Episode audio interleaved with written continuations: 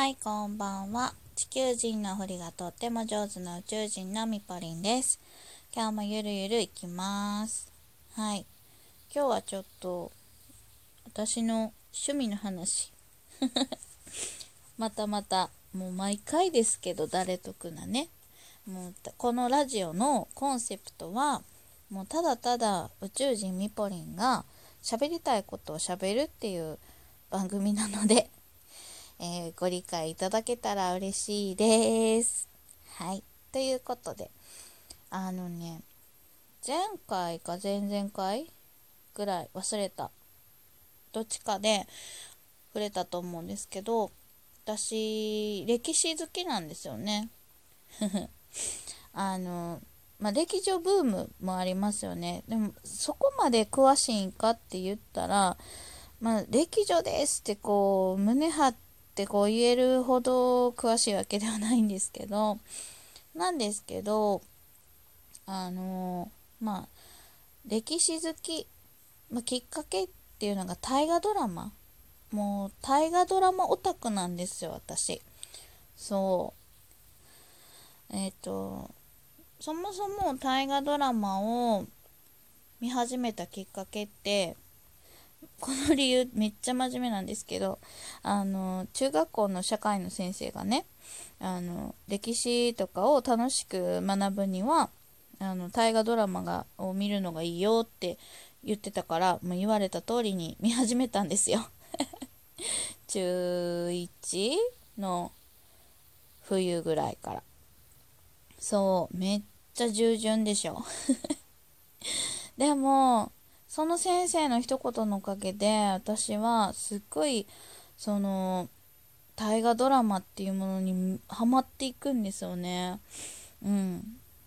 で、まあ、その頃から一回ちょっと見てない時期もあったんですけど、何年か。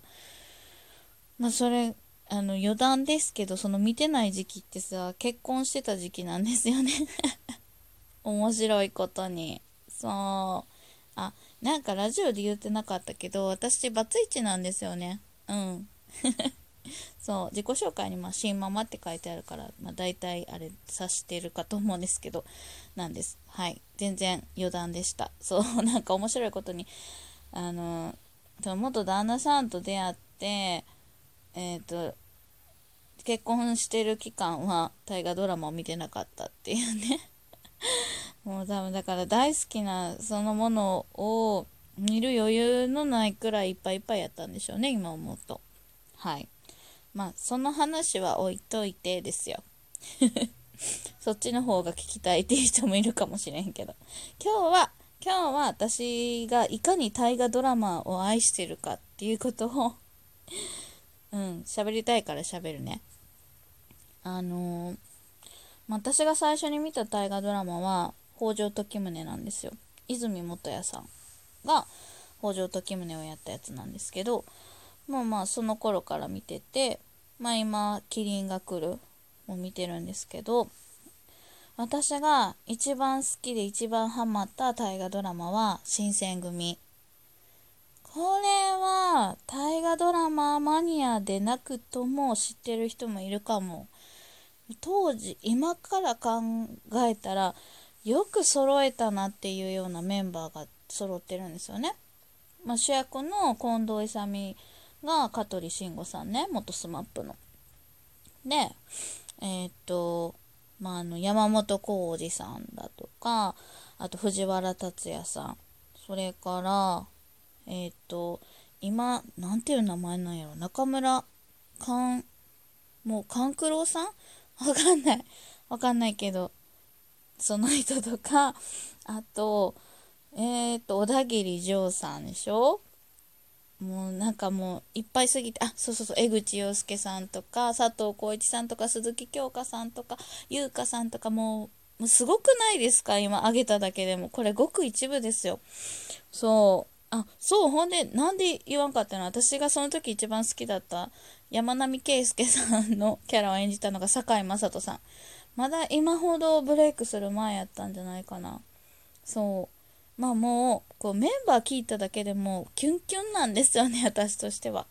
もうなんか思い出しただけでもうなんか込み上げてくるものがあるぐらい本当にすっごいあのいいドラマでしたなんかあの脚本がね三谷幸喜さんなんですよ三谷幸喜さんって言えばもうなんかすごいなんだろう独特の世界観の面白いお話を書かれる方じゃないですか。あの世界観を生かしつつでもすごいその真面目なこう部分とかっていうのもすごい描いてあってめっちゃ面白いんですよ。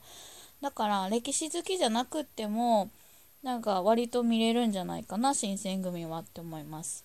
はい。あのまあ特に新選組が好きなんですけどあそうそう。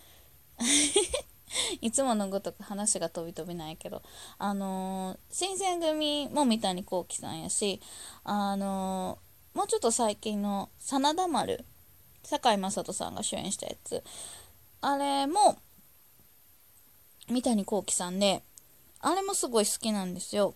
でね、そう、私、その、三谷幸喜さんと私のなんかそのつながりが実は最近分かったんですよね。そう、つながりってそのなんか、あの、親戚やったとかそういうわけじゃないんですよ。そのなんていうか、まあ、宇宙的なつながりが最近分かったんですよ。で、なんですけど、まあその話はちょっとちょっと、また次回します、じゃあ。そう、とにかくだから私は三谷幸喜さんに惹かれるものがあって、まあ、そのキャストも魅力なんですけどもあの方が作った話にすごい惹かれたんだろうなっていうのも、まあ、後々思うわけなんですけど、まあ、その大河ドラマの何がいいって何ていうの新選組で言ったらもう名もなき田舎の、うん、武士じゃなかったのかな。あの武士になりたい人たち？まあ、武士は武士なん？その辺曖昧なんですよ。だから歴女ではないんやけど まあ、そう、田舎から、こう、まあ、当時の都は京京都じゃないですか。